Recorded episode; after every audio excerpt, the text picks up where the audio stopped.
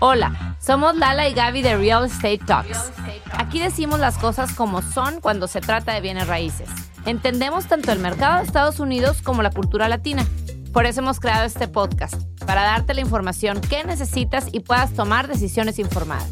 Estamos aquí para derribar los mitos sobre invertir en bienes raíces, ya sea que estás comprando tu primera casa o invirtiendo en propiedades comerciales. We got you covered. Comenzamos. Hola, hola, ¿cómo estás? Ya estamos en un episodio más de Real Estate Talks, aquí en medio agosto, aguantando los últimos, espero los últimos calores de Texas. ¿Cómo te va? ¿Qué tal, Gaby? Así es, muy contenta, muy contenta de estar aquí de nuevo. Ahora tenemos una gran invitada, María Spafford, que me encanta y cada vez lo vamos a hacer más, a tocar temas no tan enfocados a Texas y Florida, que, que en, en general los nos enfocamos en esto en el podcast, sino queremos expandirlo más a nivel nacional. ¿Y quién mejor para esto que María Spafford? Ella eh, es nuestra invitada del día de hoy. Ella es originaria de Paraguay y lleva ya poco más de 11 años de gente viene raíces. Además es inversionista, por supuesto, en el estado de Idaho. María, bienvenida. Un placer de estar aquí con ustedes y como Dijo Lala y Gabriela, eh, ya tengo como 11 años en bienes raíces. Empecé en el 2012 en, el área de Omaha, Nebraska. En el 2015 me mudé para Idaho Falls, donde estoy residiendo ahora. Me imagino tu, tu, tu, licencia es de todo el estado de Idaho, pero tu enfoque, ¿en qué, en qué área estás? Mi licencia es todo el estado de Idaho, pero yo mi business, realmente mi enfoque es en el sureste de Idaho. ¿Cuál sería la recomendación más común que le das a un nuevo inversionista, alguien que en su vida ha invertido? ¿Qué le recomendarías? Bueno, lo primero que yo le recomiendo a un, alguien que quiere entrar en inversión es primero tienen que canalizar qué es lo que quieren de la inversión, qué tipo de ganancia de, porque de ahí es donde se barca qué tipo de propiedad o qué tipo de inversión en real estate, porque tenemos las inversiones que dan ganancia a largo plazo, que son las rentas, que no lo vamos a ver el ingreso inmediatamente. Los que son inmediatamente son los que compran las propiedades para reparar y revenderlas. Esos son a corto plazo. También eh, entonces, en general es, el primer paso. ¿Qué es lo que quieren ellos de la inversión? ¿Qué tan rápido quieren ver la ganancia? Y de allí, el siguiente punto es ver qué tipo de inversión ellos se van a sentir más cómodos, qué tipo de trabajo quieren hacer en la inversión. Porque, por ejemplo, están los que invierten para, en propiedades para rentar si ellos quieren manejar sus propias propiedades, eso va a incluir que ellos van a tener que tener, apartar el tiempo para manejar las propiedades. También para responder en caso de que haya algunas reparaciones, algún gasto extra que tiene la propiedad. Entonces, si ellos quieren hacer eso, o está, depende también, hay muchos que dicen, no, yo no quiero dedicarme a eso, prefiero invertir en la propiedad, pero quiero tener alguien que pueda manejar la propiedad por mí. Entonces, eh, también yo le recomendaría ver un y depende mucho del área. Eh, conozco muchos property managers en el área de Idaho. Claro, y en cuanto, y el otro nicho también que manejas, que son los Airbnbs que mencionabas al inicio, también son estos inversionistas que, ¿cuál es la como, ¿qué ves en estos inversionistas para que les recomiendes decir, mira, sabes que a lo mejor un Airbnb para ti va a ser una buena, buena opción? Además de que estás en una área que seguro hay mucho auge, ¿no? Por estar cerquita de Yellowstone. Como tú mencionaste, Idaho está ubicado en un lugar cerca de Yellowstone, que es un parque nacional grande, pero tenemos otro parque nacional. Tenemos muchos parques nacionales cerca.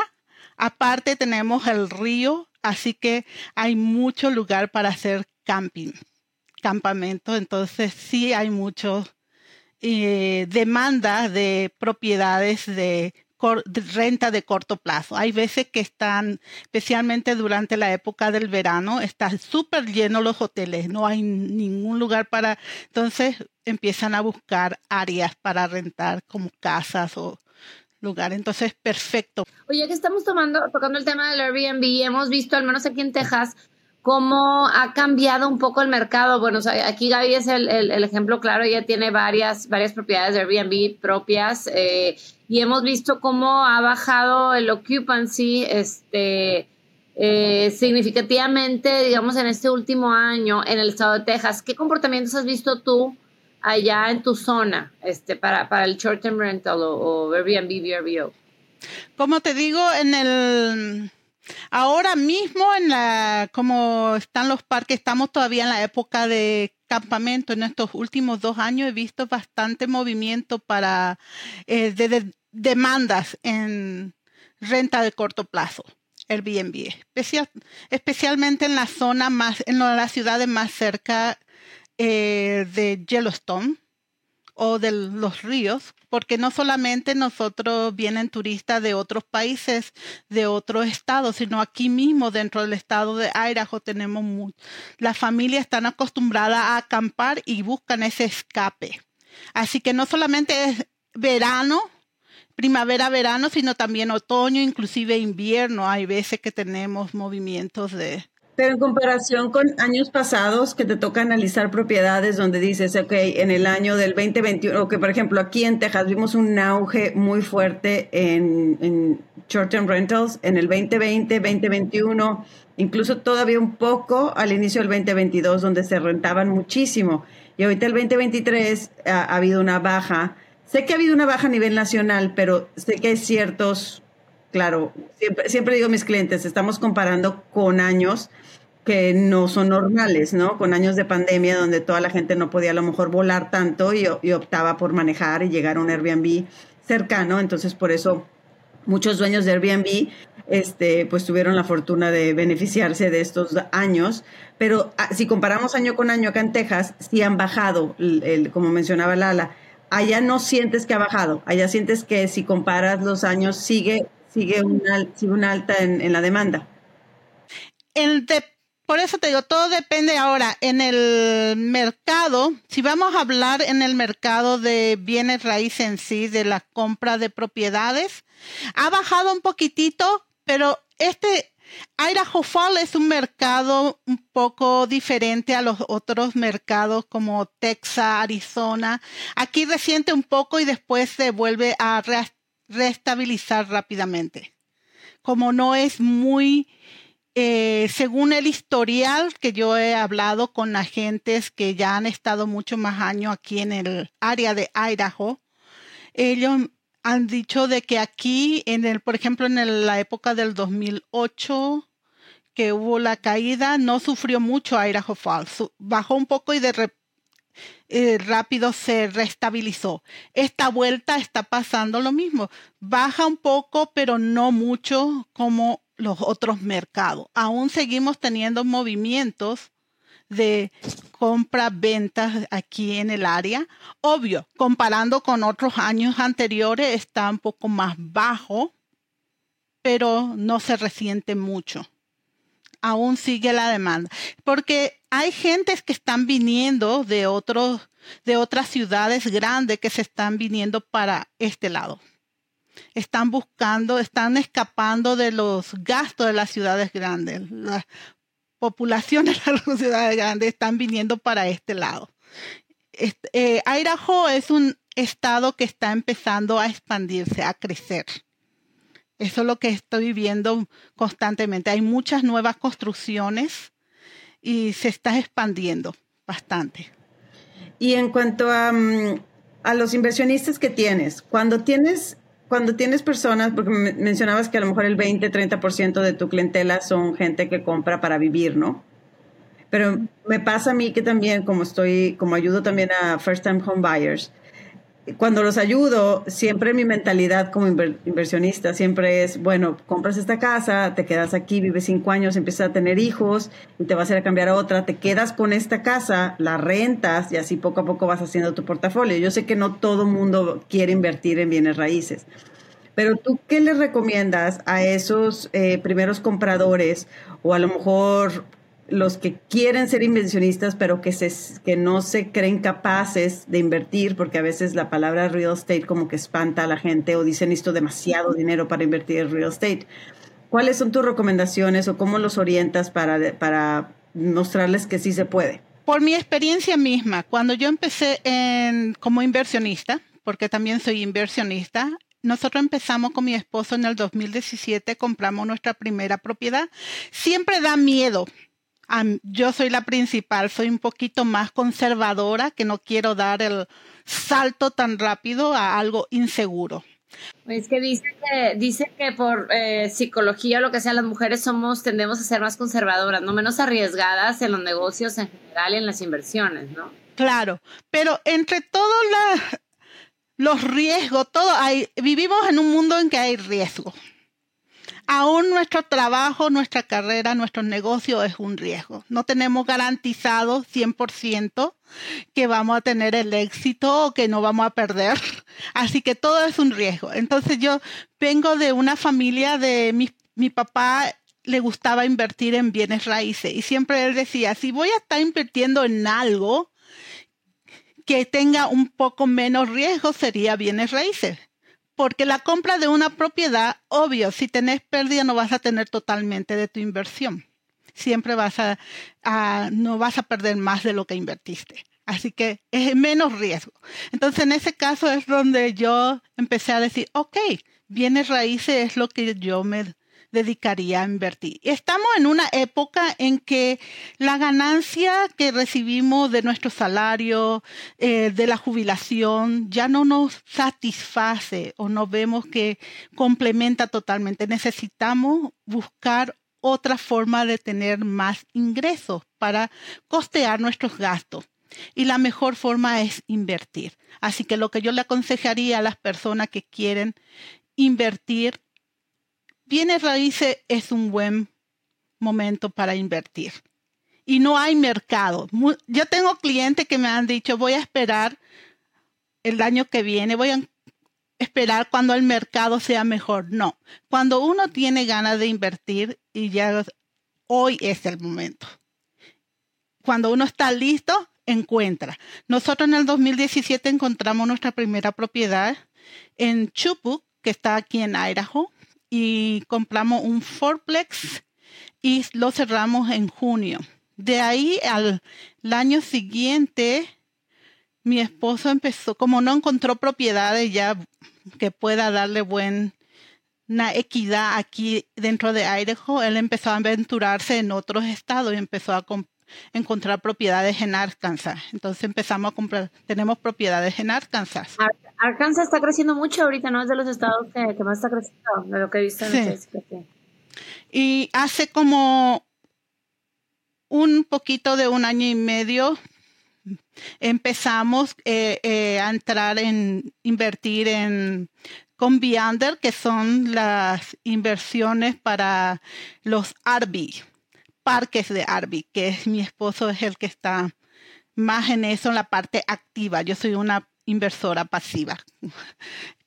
Pero empezamos a invertir con Beyonder y también eh, empezamos a invertir en propiedades, nuevas construcciones eh, que están en Texas y otro aquí en Idaho Falls, que son complejos de nuevas construcciones.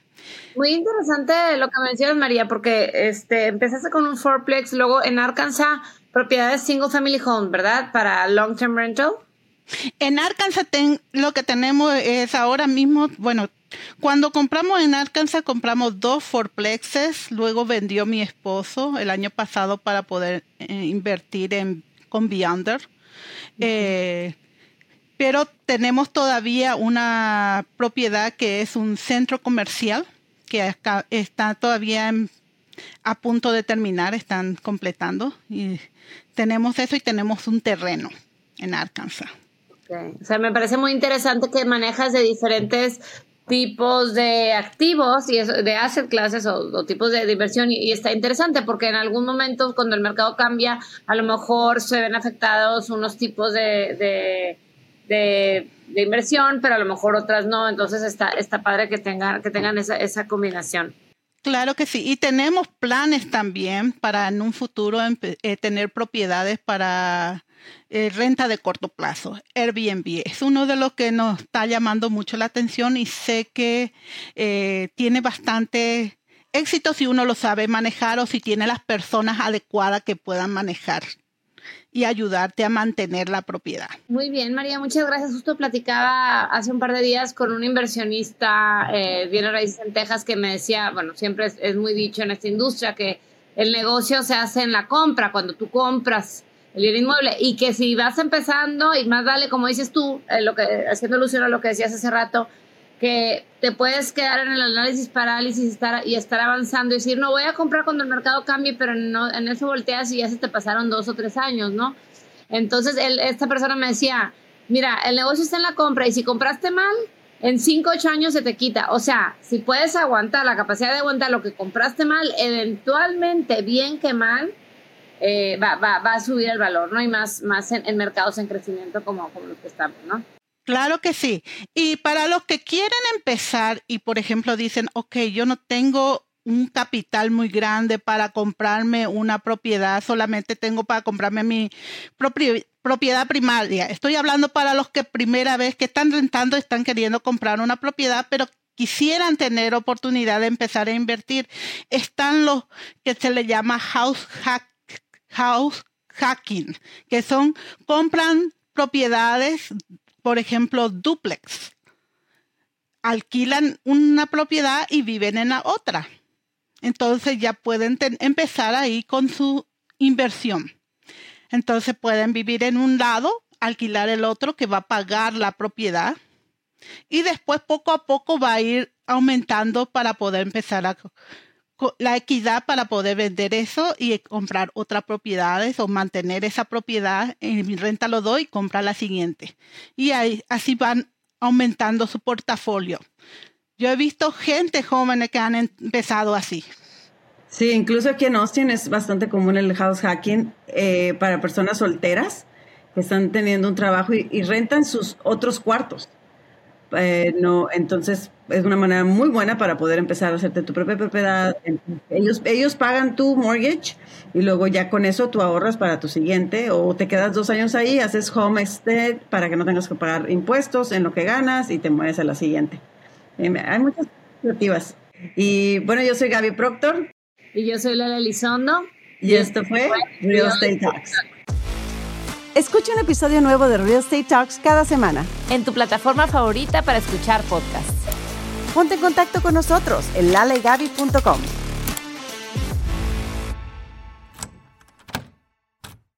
Are you ready to turn your best ideas into a thriving online business? Introducing Shopify, your no excuses business partner. You might not realize, but our podcast, More Than Mammies, it's a business. And we started it, of course, to talk about maternity, not to become an e commerce expert. So, yeah, we needed some help selling our merch and getting our store up and running. Another sale! Shopify is a commerce platform revolutionizing millions of businesses worldwide. No matter if you are a garage entrepreneur or a big business, Shopify is the only tool you need to start and grow your business without the struggle. With Shopify single dashboard, you can manage orders, shipping, and payments from anywhere, giving you the insights you need wherever you are. Sign up for $1 per month trial period at shopify.com slash sonoro, all lowercase. Go to shopify.com slash sonoro to take your business to the next level today. Shopify.com slash sonoro.